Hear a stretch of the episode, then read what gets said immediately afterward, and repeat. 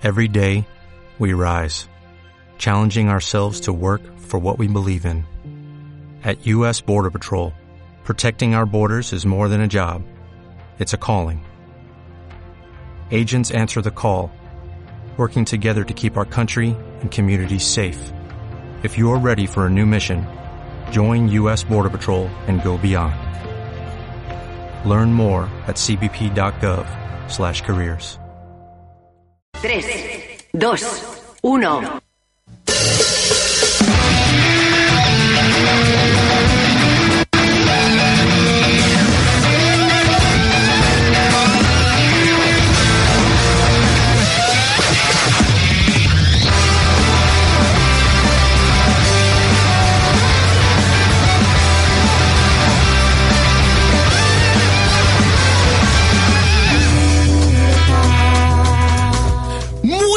Noches a todos, son las 9 en punto de la noche y eso significa que esto es Dead Watch News. Bienvenidos un viernes más al programa, bienvenido un viernes más. Gabriel, ¿qué tal estás?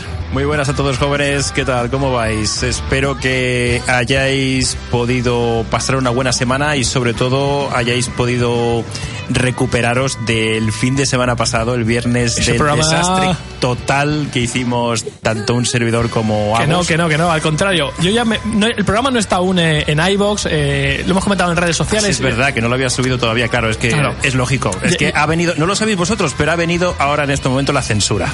No, no, de verdad que va a estar, va a estar subido. Hemos estado esta semana de, de mudanzas, es imposible, pero yo ya me he escuchado el programa, que no lo puedo escuchar en directo, y a mí me ha gustado mucho. O sea, A pesar de eh, todo. eh, yo he de decir que hace. Pues mira, llevamos 11 años de programa. Creo que ha habido tres veces en las que yo no he estado en el programa. O sea, tres, tres días que he faltado. Y se ha hecho programa. Y he de decir que esta es la vez que más me ha gustado. O sea, yo me lo pasé muy bien. Ya, pues eso Me lo- es me- importante. me lo he ido escuchando esta Agus, semana si nos está muy bien. escuchando, posiblemente a lo mejor algo nos esté escuchando, si nos está escuchando en directo y si no, luego después se lo comentamos, se va a sentir muy bien porque tuvo que hacer de tu papel. Aunque eh, él lo, lo estaba comentando justamente, decía, bueno, yo creo que no se van a dar cuenta, porque como somos, somos hermanos, tenemos el mismo timbre de voz, pues lo mismo no se dan cuenta. Pues yo he de decir que eso, me lo he ido escuchando esta semana y muy bien. Así que nada, lo tendréis prontito en iBox junto a este. Imagino que si nos estáis escuchando en, en podcast, ya los tendréis juntos, es decir, ya habréis escuchado el otro también. Pero bueno, eh, vamos al lío, Gabriel, porque tenemos bastantes cositas en cuanto a videojuegos. Vamos a comentar qué tal ha funcionado Anthem, que ya os adelanto que ha ido regular el tema.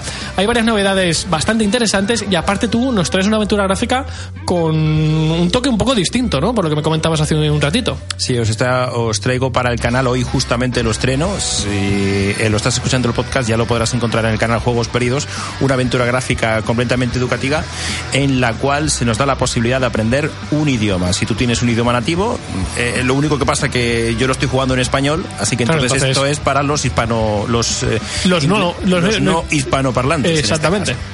Pues nada, vamos al lío porque luego aparte comentaremos también un par de novedades de cine y series, pero no perdemos más tiempo. Ánimo.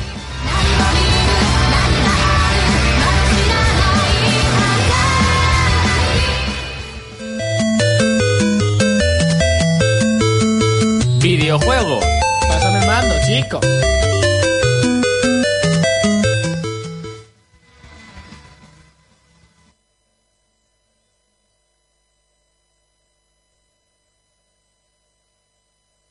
Pues por, Ahora sí. por algún no no por- iba a decir que por algún motivo no se nos está escuchando vale ya no se, no- no se nos estaba escuchando Spotify y es que me estaba saltando un error dentro de la aplicación. Digo qué Bien. está pasando aquí no Bueno, empezamos empezamos bien. exactamente empezamos bien. Y vamos a empezar comentando un par de noticias que han salido esta semana. Concretamente vamos a empezar hablando de uno de los para mí al menos mejores juegos de Switch, que ha sido Octopath Traveler, ese RPG estilo retro, con estética 2D, pixel art, que publicó Square Enix eh, este verano, en el pasado mes de junio, y que esta semana nos ha comentado la, la compañía que ya ha venido más de millón y medio de copias en Switch. Es uno de los mejores estrenos de un título third party de, de toda la consola de, de sobremesa de Nintendo. De hecho, es el único que se cuela dentro de los grandes éxitos de la consola, entre los que destacan Mario Kart 8, Smash, Bayonetta, todos son títulos publicados y editados por Nintendo y se cuela por ahí Octopath Traveler porque la verdad es que se lo merece. Y bueno, junto al anuncio de este reto, de este, o de este gran objetivo cumplido, que era llegar al millón y medio de copias, eh, Square Enix ha anunciado dos cosas. Por un lado, que eh, va a publicar este mismo año una precuela de Octopath Traveler para eh, tanto Android como iOS, al menos en Japón. No se sabe si el juego llegará luego a Europa o América o si dará el salto a algún otro dispositivo más adelante, pero por ahora vamos a tener una precuela en dispositivos móviles, al menos en Japón. Se confirma formato free to play con micropagos en algunos momentos y entre los cambios que ya se han visto, a nivel estético es la verdad es que bastante idéntico a la versión de, Switch, pero eh, a nivel jugable los combates pasan de, de permitirnos controlar a cuatro luchadores, a cuatro personajes, a poder llevar a los ocho a la vez. A mí me ha gustado mucho lo que he visto en el vídeo porque sinceramente parecía la versión de Switch pero con algún cambio pequeñito a nivel estético y jugable y sobre todo el hecho de que puedas llevar a los ocho personajes a la vez en combate me parece que le puede dar un juego increíble porque a nivel de mecánicas sí que se mantienen pero a nivel de estrategia te abre el abanico muchísimo más. Gabriel, no sé si has podido, imagino que jugarlo no, pero has, llegado a ver algo de, de Octopath Traveler. Imágenes, imágenes sueltas. Yo creo que es un juego que te gustaría, tanto por estética como por, por mecánica, creo que, es un juego que te, te, podría gustar. No lo sé, ya sabes que tú los RPG ya tuve bastante con el Zelda. Fíjate, soy de, de Zelda todavía lo, he, llegado a jugar, pero el resto ya no. Sí, que te, no, no, no, los RPGs que no, no, encajarte, ¿no? No, no me encajan, ¿no? Pues yo la verdad es que los disfruté mucho. Este concretamente lo disfruté mucho. Fueron más de 70 horas de juego. Y bueno, junto al anuncio de, este, de esta precuela para dispositivos móviles, anuncian también eh, que seguirán trabajando en la saga para consolas de sobremesa. Imaginamos que si este juego ha funcionado así de bien en Switch, habrá una posible segunda parte que llegará no se sabe si en 2019, 2020, pero es muy posible que veamos esa segunda parte antes de lo que esperamos. La verdad es que antes del lanzamiento había muy pocas posibilidades de que el juego tuviera una secuela porque Square Enix no confiaba mucho en su éxito comercial, pero después de esto está claro que, sí que va a funcionar. Eh, vamos a seguir ahora con quizá la sorpresa y a la vez no de, del mes. Y es que Anthem no ha funcionado comercialmente como se esperaba sí que sabíamos que era complicado, que en un momento en el que Destiny 2 está perdiendo jugadores, en el que están apareciendo un montón de juegos bajo la etiqueta de juego bajo servicio, juego sobre servicio, en los que en lugar de ser un juego cerrado que completas y ya está, son juegos que se van ampliando con el tiempo y que te invitan a ir volviendo todos los meses a volver a jugar unas horas. Eh, están saliendo un montón de juegos del estilo, todos de una calidad, la verdad es que bastante grande, y entre todos ellos, pues estaba destacando Anthem como el gran lanzamiento de principios de marzo. ¿Qué ha pasado? Pues que parece que la gente empieza a saturarse o empiezan a tener poco tiempo para jugar a tantos juegos.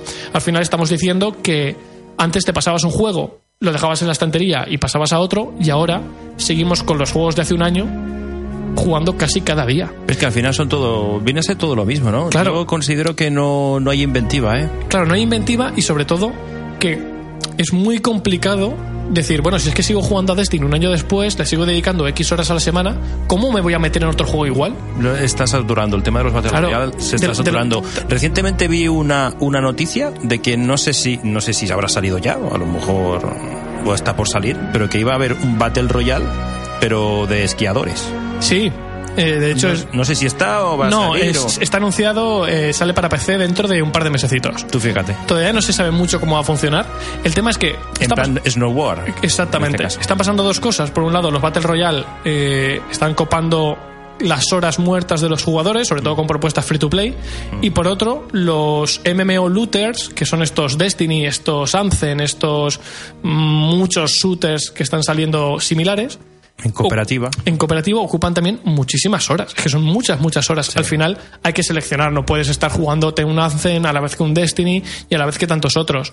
Y parece que Anthem ha pagado el pato de, Yo no sé cómo lo que pensarán los, los jugadores acérrimos de toda la vida, aquellos que han estado jugando un juego desde el principio, su historia, se han empapado con el argumento y tal. Al final, este tipo de, de, juegos es cierto que es el hecho de poder jugar con tu compañero, con tu amigo, etcétera, etcétera, pero eh, yo creo que te deja un poco más vacío Es la sensación que me da. A nivel argumental, por supuesto. Hombre, eso está claro, pero aquel que, bueno, no sé, yo a lo mejor estoy hablando con al, al, peinar, al peinar canas, lo estoy hablando desde esa perspectiva, ¿no? Pero los que son más jovenzuelos puede ser que a lo mejor piensen, no, no, yo me lo paso bien y prefiero eso antes que estar tres cuartos de horas dando vueltas y mirando a ver si tengo que interactuar con todo lo que hay en una habitación. Lo cierto es que ahora lo que se lleva, lo que se lleva es el, el MMO looter, pero sí que es cierto que al final pasa una con estos juegos al final pasa una cosa y es que los disfrutas mucho durante un tiempo pero como los es que vas es lo mismo, es repetitivo. Claro, pero como los vas le quemando pasó, le pasó a Left 4 Dead. Exacto, Yo sí, me acuerdo, sí, Left 4 exactamente. Dead, Sí, sí, fue otro el más. primer juego que, que cooperativo que jugué en mi vida fue el Left 4 Dead en el 2007 2008 Sí, cuando 2007, salió. exactamente. Y, y llega un momento en el cual, pues, estás más de lo mismo. Dos, tres, cuatro meses, que puede ser que a lo mejor fue el precursor de ese tipo de juegos. Pero hasta que no empezaron a sacar nuevos, eh, eh, nuevos escenarios, etcétera, la cosa se quedaba muy seca, muy seca. Exactamente. Y aquí al final, ¿qué pasa? Pues que estos juegos los vas quemando. The Division 2 es, es otro más, que sale ahora también, además, coincide con, Sí. con Anthem. Al final, durante unas semanas los quemas, pero llega un punto en el que como quieres seguir volviendo, vuelves, pero el contenido ya no te llena tanto, porque o bien se acaba muy rápido, o bien es lo mismo que ya habías hecho, pero con, otro, con otra estructura, y te- poquito a poco lo vas desgastando. Y entonces, cuando te terminas yendo del juego, te vas con un sabor agridulce, porque aunque te gustó mucho al principio, al final te vas como diciendo, es que ya me he cansado, o sea, no quiero volver más a Es esto. que es una pena, porque, por ejemplo, The Division 2 tiene un argumento que tú coges y dices, oye, pues es bastante, bastante Sí, bueno. muy bien. Para un jugador. Exactamente. Incluso, o incluso para, para, cuatro. un- para o multijugador, pero con una historia cerrada. cerrada, eso es. Tú lo juegas en plan cooperativo, etcétera, eh, genial. Pero la sensación es eh, otro más, eh, mundo abierto, eh, en fin. Sí, lo de, lo de siempre. Sí. Al final lo de siempre. Y vamos a pasar a una noticia más alegre, y es que mientras. Bueno, os estaba comentando que, que se ha, metido, se ha metido el batacazo. Eh, sí que es cierto que en Inglaterra ha vendido bastante bien, pero a nivel global eh, salió hace poquito la noticia de que ha vendido en copias físicas, hablemos 2019 de copias físicas, cada vez vende más en formato digital, pero en copias físicas durante el lanzamiento se ha vendido el 10% de lo que vendió Mass Effect Andrómeda. Estamos hablando de que Mass Effect Andrómeda se metió ya un batacazo importante en ventas durante el lanzamiento y este solo ha vendido el 10%, el 10% de las mismas, teniendo en cuenta que es un proyecto mucho más grande, con un presupuesto mucho mayor y con el equipo principal de BioWare detrás. Es decir, estamos hablando de lo que puede ser un pelotazo a nivel de fracaso como llevábamos tiempo sin ver. Sobre todo porque aunque las copias físicas eh, digitales hayan funcionado bien, seguimos con un porcentaje de ventas a nivel físico que suele rondar más del 60% de las ventas totales de un, de un videojuego a lo largo de su vida útil. Que solo haya vendido el 10% de lo que vendió Mass Effect Andrómeda no es una buena señal en absoluto. Luego se ha juntado también con que el juego ha llegado a las tiendas con bastante bugs, algunos bastante graves y otros que simplemente son errores de diseño que no sabemos si- siquiera si se van a solucionar. Por ejemplo, estamos hablando de que es un juego que consiste en explorar escenarios, en encontrar materiales, en eh, venga, va, me divido yo por aquí, tú vete por allí a ver qué encuentras, yo me voy por aquí. Bueno, pues hay errores de diseño tan gordos como que si te separas demasiado de tu compañero, el juego te, te obliga, a te, te teletransporta a donde esté el resto de tu equipo. ¿Y qué pasa? Que los tiempos de carga son enormes y cada vez que te teletransporta el juego te tienes que comer un tiempo de carga. Entonces se está cargando por completo el hecho de, de poder colaborar para explorar distintas partes de un mismo escenario. Porque en cuanto te separas un poquito, te comes un tiempo de carga de 20 segundos para volver con tu equipo. Es un poco extraño, ¿no? Con No, lo es fácil una- que es una decisión que no tiene fácil- sentido. Con lo fácil que es poner esos muros invisibles que siempre hemos encontrado en los videojuegos, que dices tú, voy a ver Claro. qué hay por aquí. Ah, Ah, mira, no. me puedo tirar por el barranco porque hay una especie de bar- barrera invisible que no me lo permite Pero, suicidarme. pero ya no es solo eso, es que a nivel de concepto, en este tipo de videojuegos, eso, eso no, no tiene sentido siquiera, porque hablamos de que Destiny 2 o de Division, que son sus principales rivales, tú estás jugando en equipo, pero puedes ir, cada uno puede ir a una parte distinta del mapa sin problemas, Sí, sí, porque sí. hay libertad, pero aquí que te limiten tanto, y más cuando precisamente en, en Anthem manejamos unas armaduras tipo Iron Man, que te vas volando por ahí, te recorres grandes distancias en un momento, en cuanto te desvíes un momento, ya te has separado muchísimo y ya Sí. a la tiempo de carga y a volver con el equipo cuando yo quería irme a otro lado a explorar. Entonces, hay unas decisiones de diseño ahí que dejando a un lado los bugs que los solucionarán, mm, parecen no estar del todo bien pensadas. Por ejemplo, es, son las manías, de, las manías de los desarrolladores de sacar los juegos a medias, ah, sin pensar. Es que hay otro, otro, otro tema que a mí, sinceramente, me, ha mosqueado. Y es que eh, es BioWare la que está detrás del proyecto y por lo tanto, en principio hay una historia potente detrás, ¿vale? ¿Qué pasa? Que lo han montado de tal forma que eh, cuando entras a una nueva misión, si tú no eres el primero, o sea, el primero que encarga de los cuatro jugadores es el que ve el vídeo desde el principio. Si tú, eh, por lo que sea, tienes una conexión más lenta y tardas un poquito más en cargar, cuando entras a la misión, a lo mejor el vídeo ya ha terminado y no sabes siquiera en qué misión estás. O sea, no tienen una, una, decisión de diseño que no tiene ningún sentido. ¿Qué pasa en otros juegos? Que el juego se espera a que todo el mundo haya cargado para empezar la cinemática, que es lo lógico. Porque al final todos queremos saber el contexto en el que estamos jugando la campaña. Pues aquí se ha tomado esa decisión que me parece un poco, sinceramente, eh, O sea, han tomado una decisión totalmente incoherente. Sobre todo siendo BioWare, que hace hincapié en la historia, que EA ha dicho por activa y por pasiva que este juego se iba a diferenciar precisamente por ofrecer una historia coherente, profunda. Y resulta que si soy el segundo en cargar una misión, ya no sé ni en qué estoy jugando. No tiene ningún sentido. O sea, en ese sentido, la verdad es que unas decisiones de diseño bastante, bastante erróneas. Al menos es lo que me parece. Y ahora sí, vamos con una noticia más alegre. Y es que el juego español Gris, hemos, hablado un par de veces ya de él aquí, sabéis que está disponible en Switch y en PC, ya ha alcanzado las 300.000 copias vendidas. Una auténtica burrada, siendo un juego español un indie que ha salido solo en PC y en Switch pero sobre todo siendo un indie. 300.000 copias es, una burrada.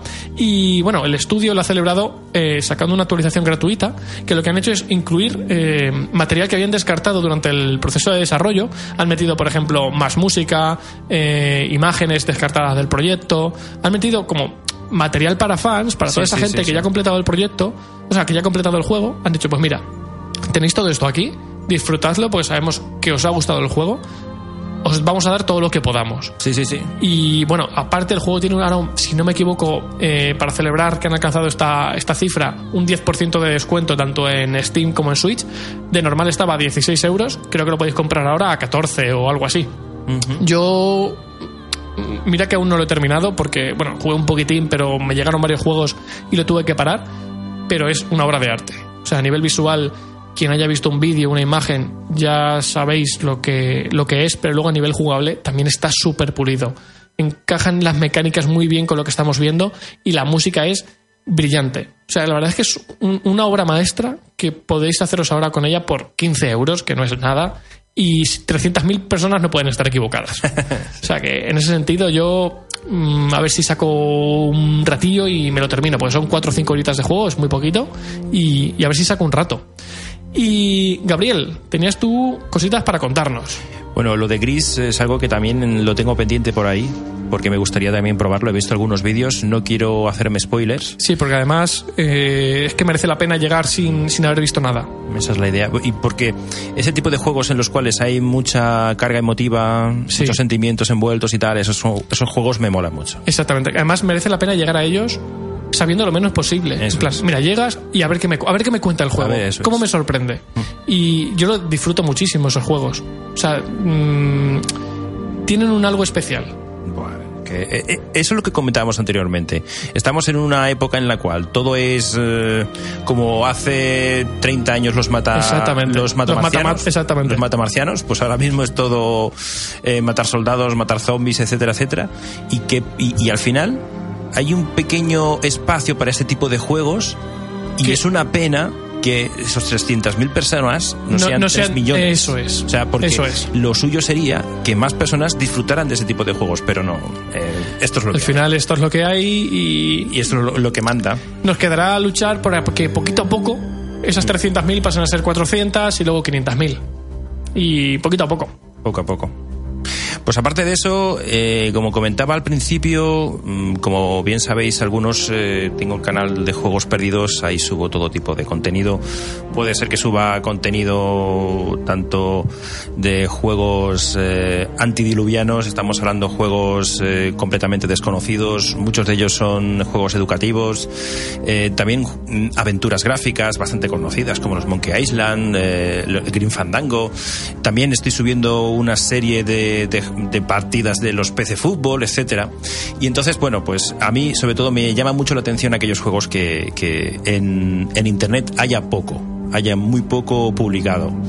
Y haciendo una rebusca en páginas web de, de, juegos que están descatalogados, que los desarrolladores han, no digo que hayan fallecido, pero sí que han desaparecido, pues entonces estuve eh, encontrando, he encontrado varios juegos. Entre ellos hay uno que está hecho con Full Motion Video, con actores reales. Es un juego del 96, que es el que os estaba mencionando al principio. Se llama ¿Quién es Oscar Lake? El título está en inglés, Who is Oscar Lake? y es un juego en el cual eh, se ve que hay varias versiones. Eh, es para aprender idiomas. La idea es aprender idiomas mientras te estás divirtiendo y estás jugando. Eh, de ese tipo de juegos hay muchos y seguramente que los chiquillos es, creo que es una de las mejores formas para poder aprender es esa, ¿no? Divirtiéndote. Pero este juego va un poco más eh, al ámbito adulto. Sí. Porque estamos hablando acerca de una, una aventura con misterio, de detectives, etcétera. Entonces, la idea es eh, que si tú eres eh, un, por ejemplo, eres eh, inglés, eres alemán, francés y tal, Ajá. pues la versión que yo tengo es para aprender español. Para que nos entendamos. Entonces Vale. está transcrito completamente, todo aparece en español, los actores que aparecen hablan en español y luego después está todo transcrito en español y también en tu idioma nativo. La verdad es que es un puntazo, ¿eh? Y está hecho, es un point and click de los de toda la vida. Eh, fijaros que está. Eh, estaba hecho, estaba, se ejecuta con, con el motor eh, de Macromedia y QuickTime 2.5. Madre mía. O sea, llovido, estamos hablando ha de llovido, 20 años. Bueno, más. Más, en el 96, Sí, sí, sí, pues imagínate. Madre mía. Ya ha pasado pues 24. 22 años. Casi 23. Sí, 23, 24. Ha pasado ya. Hubo una actualización en 2005 de este juego, aunque parezca mentira, después de casi 10 años, hicieron una actualización para Ajá. que fuera compatible con Windows XP. Claro. Yo lo juego en una máquina virtual de Windows 98. que un día estaría bien que nos contaras un poquito cómo, cómo funciona todo este tema para poder rescatar esos juegos antiguos y porque yo por ejemplo me gustaría jugar a algunos de los juegos de mi infancia y ya no puedo hacerlo porque a no ser que estén disponibles en Steam y los hayan adaptado y demás eh, hay muchos juegos que o tiras de máquina virtual y no tengo muy claro cómo hacerlo o no puedo jugarlos Bueno, pues en- si le, qui- le quieres echar un vistacito a mi canal, tengo un tutorial de cómo crear una máquina virtual ¿Sí? partiendo desde cero. Y esta sería una máquina virtual de Windows 98, por ejemplo. Vale. Que en principio es. eh, con Windows 98 es prácticamente con lo que me muevo más. Entre eso y Windows XP para Ajá. la mayoría de juegos. Y si nuestros oyentes también pues tienen algún tipo de duda, pues siempre pueden acudir allí y, y también pueden hacernos preguntas aquí. y Pero, y en cuanto al juego, la idea es que es un point and click eh, interactuable y, y de momento llevo media horita. Hoy lo he estrenado. Hoy estamos a 8 de marzo. Cuando tú escuches esto, pues puede ser que sea el 2025, pues enhorabuena, porque tendrás la oportunidad de entrar dentro de Juegos Perdidos y si Y- sigue existiendo YouTube, pues entonces podrás verlo entero. pues eh, ¿cómo- sabes sabemos qué, qué desarrollador hay detrás del proyecto Sí, la desarrolladora, te lo digo ahora mismo porque lo tenía aquí apuntado, evidentemente la desarrolladora ha desaparecido ya. exactamente pero fue en su momento una desarrolladora que se llamaba Jersey Code Software. Mm, o sea es que no tengo ni Bueno, si es que es que es Claro. normal. Yo la mayoría de, de- desarrolladoras que me encuentro por aquí en ese tipo de juegos, pues Gente han que- desaparecido, claro. han desaparecido por completo. Y esa es la idea, ¿no? Estamos hablando de juegos que han que están completamente descatalogados, que es muy difícil encontrarlos por ahí.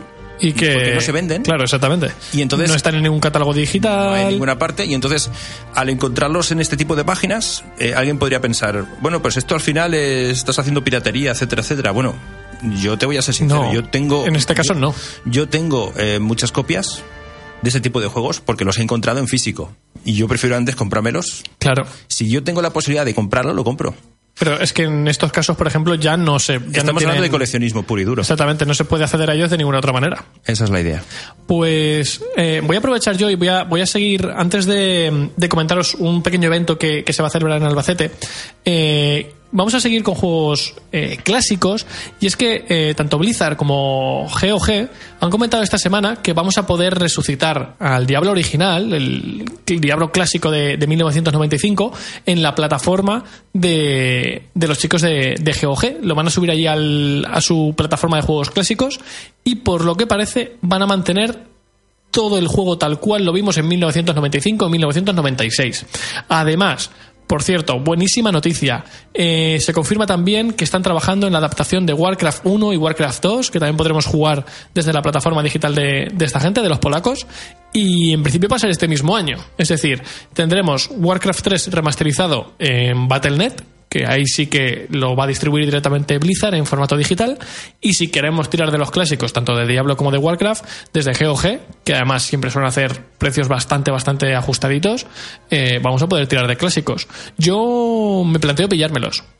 Sobre todo Diablo es un juego que a mí me marcó como, como jugador. Creo que cuando lo jugué de niño me descubrí un mundo nuevo con, con, este juego, con este RPG, y me planteo mucho jugarlo otra vez, ver qué tal envejecido, que imagino que muy mal, pero por lo menos para echarle un ojo, ver qué tal. Y luego, quería comentaros también, sabéis que estamos, llevamos todo el año comentando que Sony no va a acudir a la E3, que en junio veremos a ver qué pasa, porque hay muy pocas compañías que hayan confirmado por ahora. Ahora es EA la que confirma que, al igual que estos dos últimos años, no van a asistir directamente al E3, sino que van a hacer su propia conferencia durante esos mismos días en, en un teatro alquilado a 100 metros de, de, donde se va a celebrar el E3 como tal. Y el motivo es el de siempre, el que ya dieron hace dos años y el que volvieron a dar el año pasado. ¿Para qué vamos a pagar lo que cuesta dar una conferencia en el teatro del E3 si en la acera de enfrente podemos darlo por eh, la mitad de precio? Lo tenemos para nosotros solos, tenemos más espacio, más espacio para montar consolas y más espacio para luego que los desarrolladores puedan estar dando entrevistas a los periodistas. ¿Para qué vamos a compartir espacio con otras 40 compañías pagando cuatro veces más? Entonces, se confirma, por un lado, Sony no va a tener ningún tipo de evento, EA sí que va a tener este, va a estar allí presente con, con su EA Play en el, en el estadio, de, en el teatro de enfrente, y Nintendo, por ahora, lo único que sabemos es que en principio mantendrán su Nintendo Direct y su Nintendo Treehouse.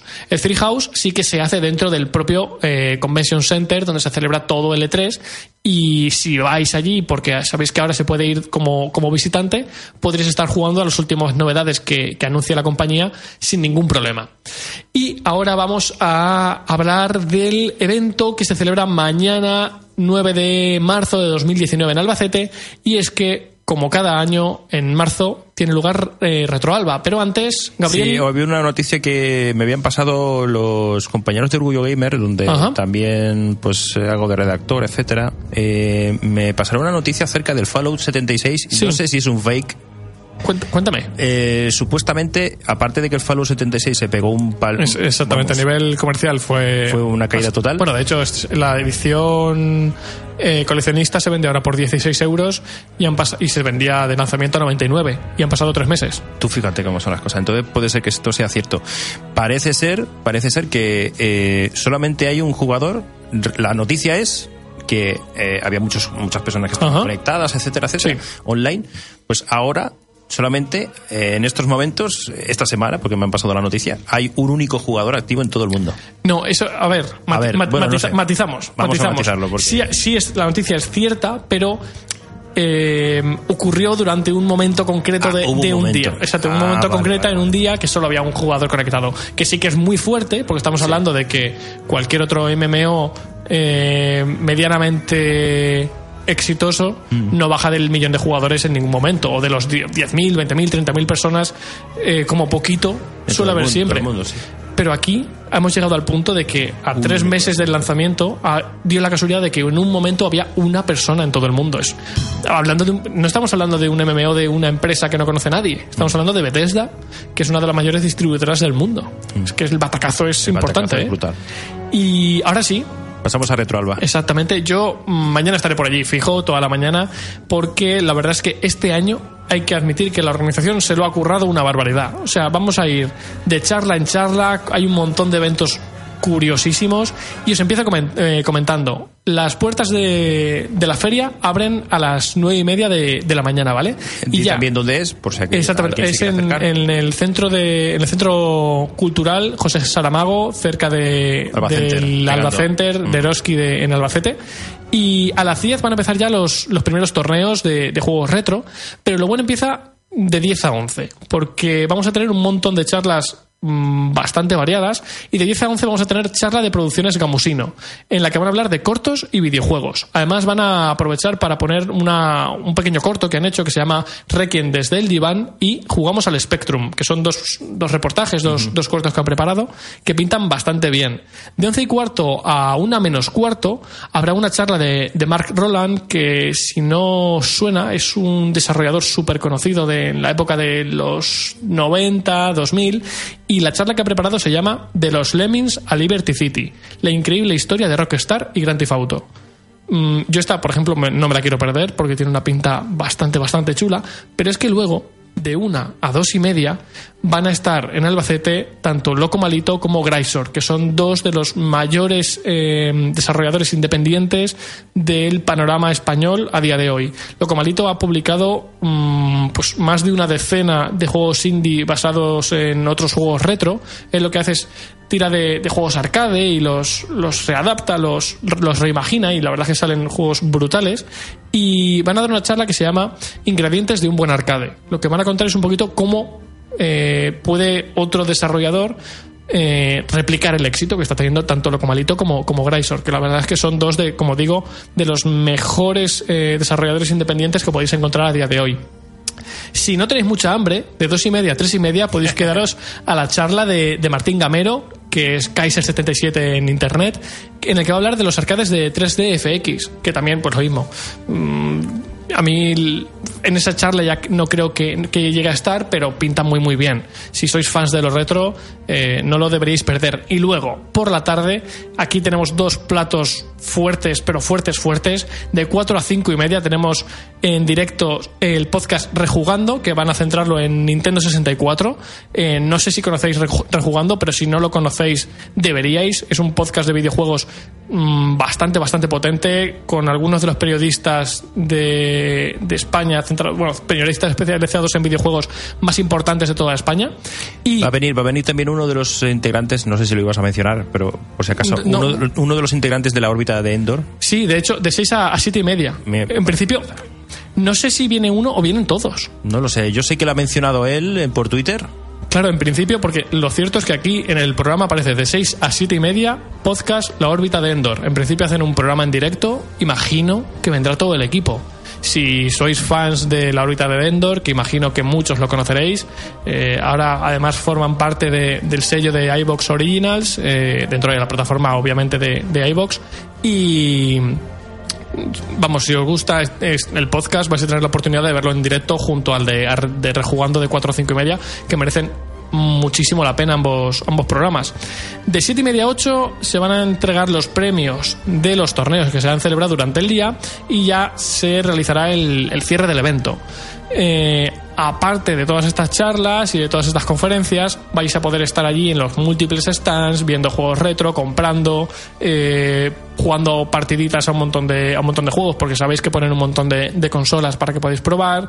Eh, hay talleres, hay, hay de todo. En realidad, por lo que cuesta, que vale, me parece que la entrada un euro, un euro que es simplemente es una donación. una donación, exactamente, que luego de, esa, de ese euro parte va para, para el dinero que se da para los premios de, de los torneos. Es decir, que en realidad... Y con un euro entras dentro de un montón de, de subastas. De, Exactamente, pues, que te de- pueden tocar un montón de premios. Sí.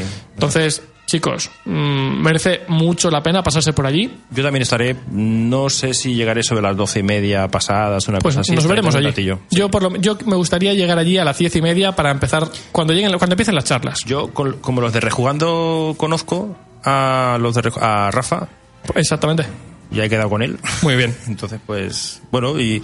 Habrá me que gustaría- aprovechar. Me gustaría, la verdad es que para el año que viene, me gustaría ver si podemos hacer una, alguna cosilla, porque tengo yo un Atari 2600 y me gustaría. A ver si se pudiera llevar por ahí. ¿no? Pues chicos, os recomendamos mucho la asistencia y ahora vamos a pasar a cine. Muy bien.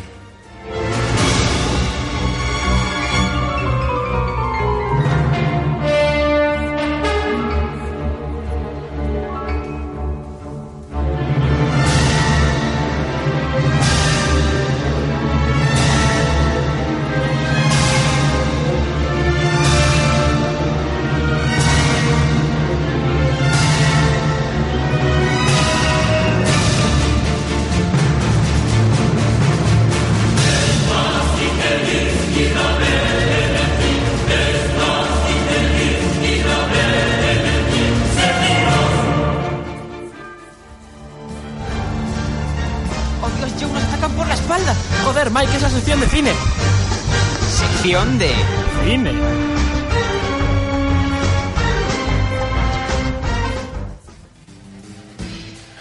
Evidentemente, Luis, se nos ha olvidado decir que si vais a pasar por Retroalba, Ajá. Y ya que vamos a estar por ahí, Ah, bueno, claro, por eh, supuesto. vamos a estar por ahí, entonces nos ponemos caras. Sal- saludos, abrazos. Saludos, abrazos, eh, autógrafos también. verdad, sí. Si tenéis críticas que tendréis infinitas hacia nuestras personas, pues también aprovechamos. Todo, todo. Ahí no, no dudéis. No dudéis porque es el momento apropiado para ello.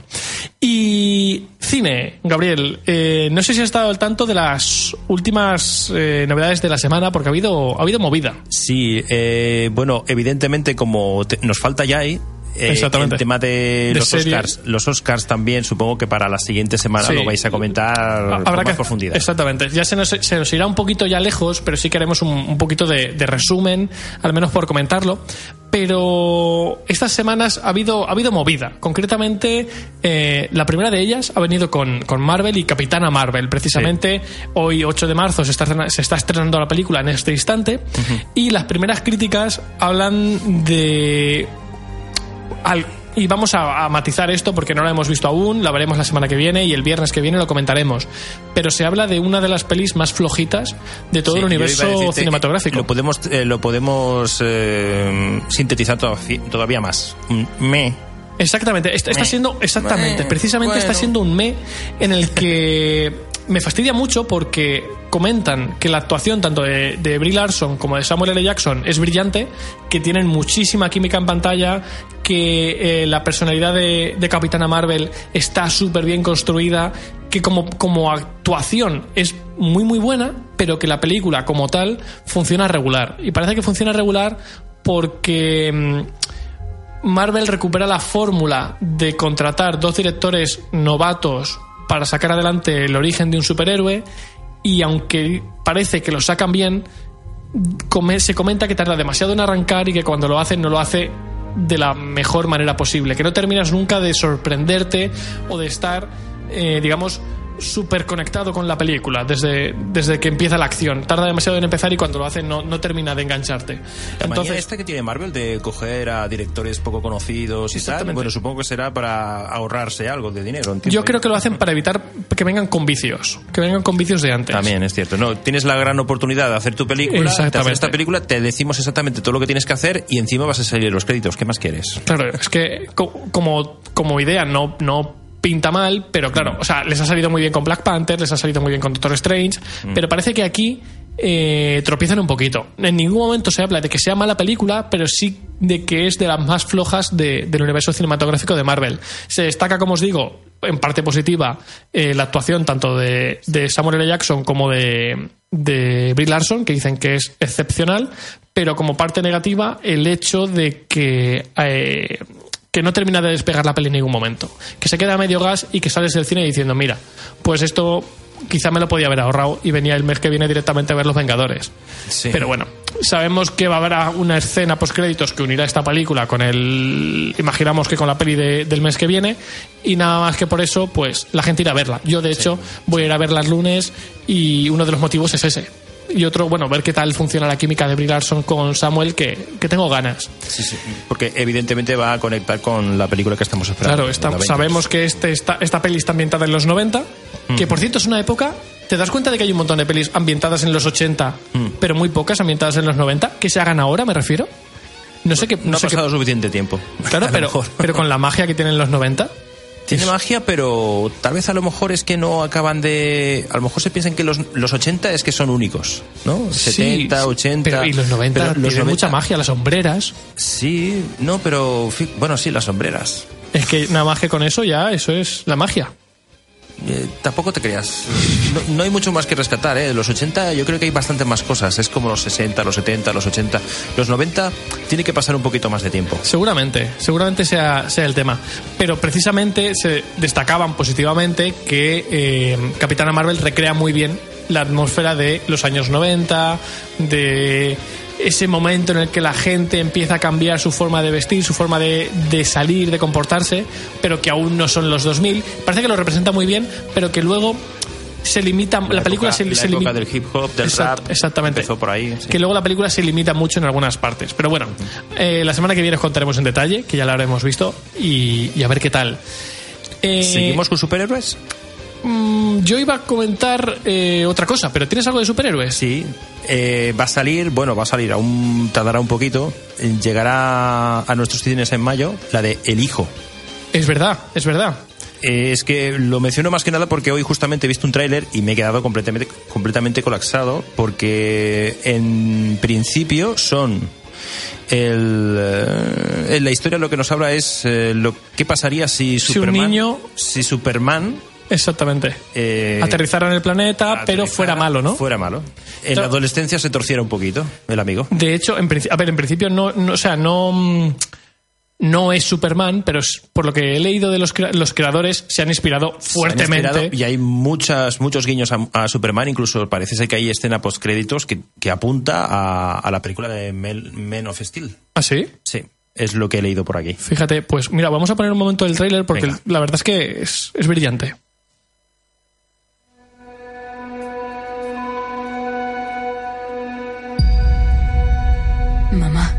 ¿Quién soy? Eres un regalo.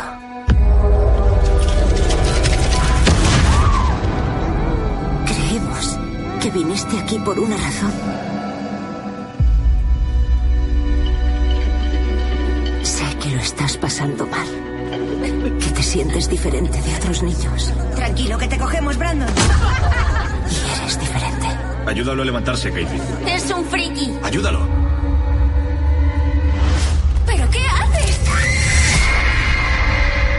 Quiero esposado y fuera de este colegio. ¿Sabéis quién es su verdadera madre? Yo soy su verdadera madre. Vámonos. Puede que sí haya algo raro en Brandon.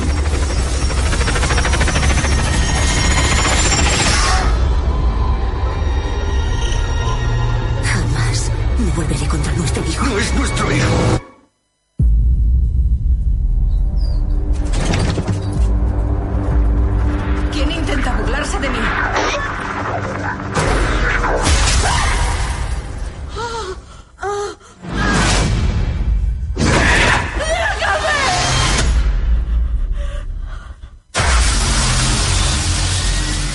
Pues ya os podéis imaginar cómo continúa el tráiler.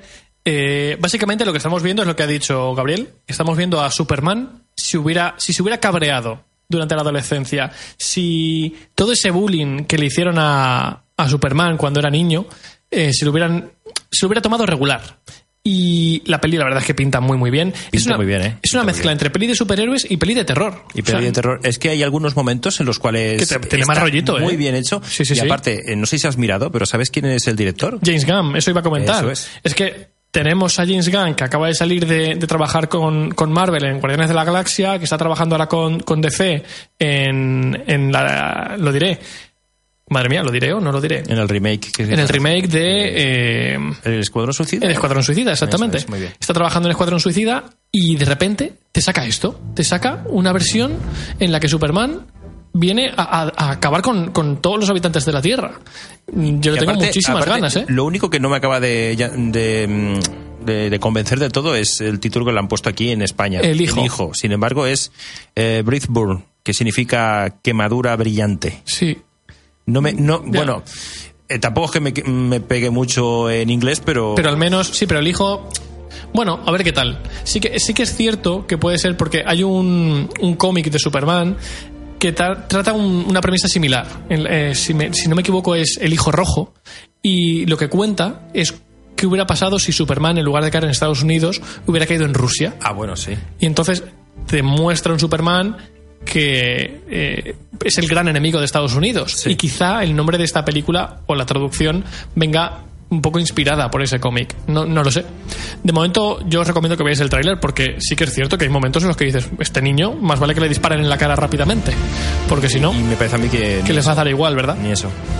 Yo lo que iba a comentaros hace un momento es que eh, se empiezan a, desvelar detalles de la serie que está preparando Amazon de El Señor de los Anillos. Ya sabéis que después de las dos trilogías de Peter Jackson, tanto la del Hobbit como la trilogía del Señor de los Anillos como tal, ahora es Amazon la que quiere recuperar la obra de Tolkien y lo va a hacer ambientada en la Segunda Edad. ¿Qué ocurrió en la Segunda Edad de la Tierra Media? Pues en ese momento eh, estamos es un periodo que ocupó unos 3.400 años más o menos y comenzó con el destierro de, de Morgoth. ¿Quién es Morgoth? Pues el gran señor oscuro que habitaba la Tierra Media en ese momento y el mentor de Sauron, al que luego hemos visto en la trilogía original. Esto lo han sacado de Silmarillion, supongo. Esto está sacado por, en parte del Silmarillion y en parte de los cuentos de Númenor, las cartas inconclusas. Hay varias novelas ahí de las que se han inspirado para, para al menos coger el, origen de la serie. Luego no sabemos hacia dónde va a ir. Y esto está sacado de. Porque yo sé que evidentemente está Tolkien, pero su hijo luego después se puso también a hacer. Exacto, el hijo, el hijo ha, ha continuado. De hecho, ahora, va, ahora va, va a publicar en abril La caída de Gondolin. Pero, pero, pero que la, la peña no le seguía mucho. El no, rollo. de hecho, eh, la obra de Tolkien es, o sea, la de padre La es del padre. la principal. A día de hoy hay más de 40 l- volúmenes del Señor de los Anillos. Yo me parece que tengo unos 30 más o menos. Y la mayor parte están escritos por, por Tolkien padre. Y otros cuantos lo que han hecho es ya el hijo coger los apuntes y terminarlos, o darles forma, o pasarlos a limpio y publicarlos. Pero en principio esto es todo basado en el mundo que creó Tolkien en su, en su visión original. En la segunda edad es una edad que, que dio para mucho porque es cuando em, cayó Númenor, que es una de las grandes ciudades de los humanos, cuando los elfos y los humanos se aliaron para derrotar a Sauron. De hecho, la, segunda edad, que es esta edad en la que está ambientada la serie, terminó precisamente cuando derrotaron a Sauron. O sea, el día que se derrotó a Sauron, terminó la segunda edad de, de los hombres. Y bueno, todavía no se sabe nada más. Sabemos que Amazon ha pagado más de 200 millones de dólares por los derechos de la serie que se dice pronto. Pero bueno, estamos hablando de que hace poquito decíamos que Netflix eh, pagó más de 500 por renovar eh, Friends una temporada más. Entonces, las cifras que se están manejando son, son gordas, gordas. No hay fecha de momento, se sabe que en principio se estrenará a finales de año, pero no hay una fecha concreta. Y en un comunicado eh, que han ofrecido los, los dos showrunners de la serie, que son DJ Payne y Patrick McKay, eh, comentan lo siguiente. El mundo rico creado por J.R.R. Tolkien está lleno de maestría, corazón, visión y complejidad. Estamos absolutamente emocionados de, de asociarnos con Amazon para desarrollar esta serie. Nos sentimos como Frodo abandonando la comarca, con una gran responsabilidad a nuestro cargo. Es el inicio de una aventura para toda la vida, y sabemos que los fans de la saga querrán ver una serie a la altura estamos luchando por dársela. Es decir, que parece que por lo menos saben que no están trabajando con cualquier cosa. ¿Quién parece que, esté, que se piense que está trabajando con algo que nadie conoce? Pues la gente que está trabajando en la adaptación de Sonic para, para el cine, porque esta semana se han filtrado las primeras imágenes del diseño de, de Sonic como tal en la película y parece un meme. O sea, sí, sí. No sé si las He has visto He visto, he visto una imagen, sí, he visto una imagen, sí. es eh, poco menos que aterrador. O sea, es, da miedo ver, o sea, imaginar eso en movimiento. Mm. A mí me produce, me produce pesadillas. Cualquier parecido con, con, el, Con realidad. el Sonic, con ese erizo azul que hemos visto 20 años en, en videojuegos, Mm. es pura coincidencia. Eh, para empezar, por dar un par de detallitos, claro, esto requiere que lo veáis porque vuestra imaginación no es capaz de, Tiene músculo. de plasmar. Tiene músculo. Sí, sí, sí. Las pantorrillas tienen músculo. Yo os aseguro que vuestra imaginación no se acerca ni de lejos a a lo, que, corta. a lo que han hecho aquí. Pero sí, por datos. Le han quitado los guantes y le han puesto pelo blanco en, en las manos. Eh, tiene músculos en las piernas, unas Sí. piernas además estilizadas, súper grandes, que no pegan nada con, con el personaje. Le han separado los ojos, esos, esos, esos ojos grandes que siempre Sí. ha tenido Sonic, ahora son pequeñitos y muy separados, que parece que el pobre tiene un problema en la cabeza. Y, y bueno, en general, es que mm, es que cualquier parecido con el- la mascota de Sega es Mm. pura coincidencia. De hecho, eh, Yuki Naka, el, el creador de, de Sonic, el, el creador de la mascota como tal, Los ha bloqueado en Twitter.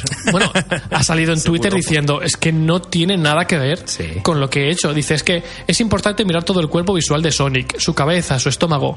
Creo que tal vez habría que haberle dado un poco más de equilibrio, porque esta figura no tiene nada que ver con la mascota que creé.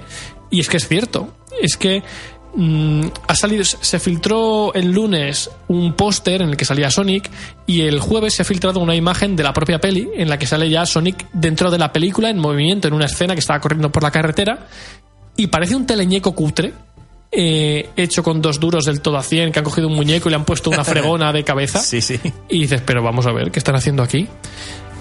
Se habla también de que para el Dr. Eggman eh, no van a respetar en ningún momento el diseño de, de los videojuegos, que van a coger un- a un señor normal y lo van a poner ahí. Van a poner un fideo. En vez de ser gordo, va a ser un Eh, fideo. Porque encima lo va a interpretar un actor real. O sea, no, Sí, no, sí, no sí. va a ser un otro muñeco cutre como este. Va a ser directamente un señor que parece ser que tendrá bigote y poco más. Entonces, bueno, ¿qué podemos esperar? Pues tiene pinta de que una tragedia podemos esperar de esto. Y poco más. Y con esta noticia tan, tan alegre, terminamos el programa. Súper alegre. Eh, se nos ha pasado esto muy rápido hoy, ¿eh? Sí, hoy sí. Hoy teníamos bastante faena. Y la semana que viene más y mejor. Las- eso te iba a decir, la semana que viene además ya estaremos todos, o al menos casi todos, que llevamos un par de semanitas que solo estamos dos. Pero bueno, ya os iremos contando porque eh, habrá movida la semana que viene con videojuegos sobre todo. Y bueno, os comentaremos eh, qué nos ha parecido Capitana Marvel, que la habremos visto. Y bueno, y mucho más. Mencionaréis un poquito los Oscars, por supuesto. Exactamente, los Oscar habrá que mencionarlos, aunque sea de pasada.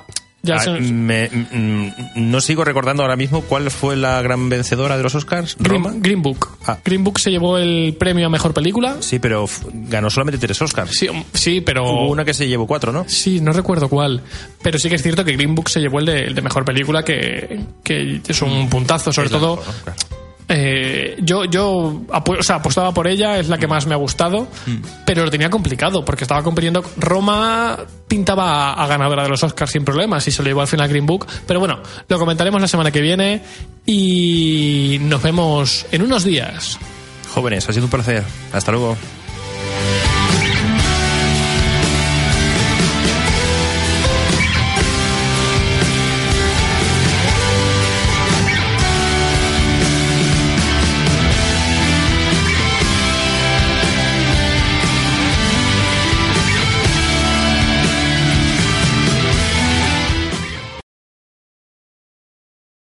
When you drive a vehicle so reliable it's backed by a 10-year, 100,000-mile limited warranty, you stop thinking about what you can't do and start doing what you never thought possible. Visit your local Kia dealer today to see what you're capable of in a vehicle that inspires confidence around every corner. Kia, movement that inspires.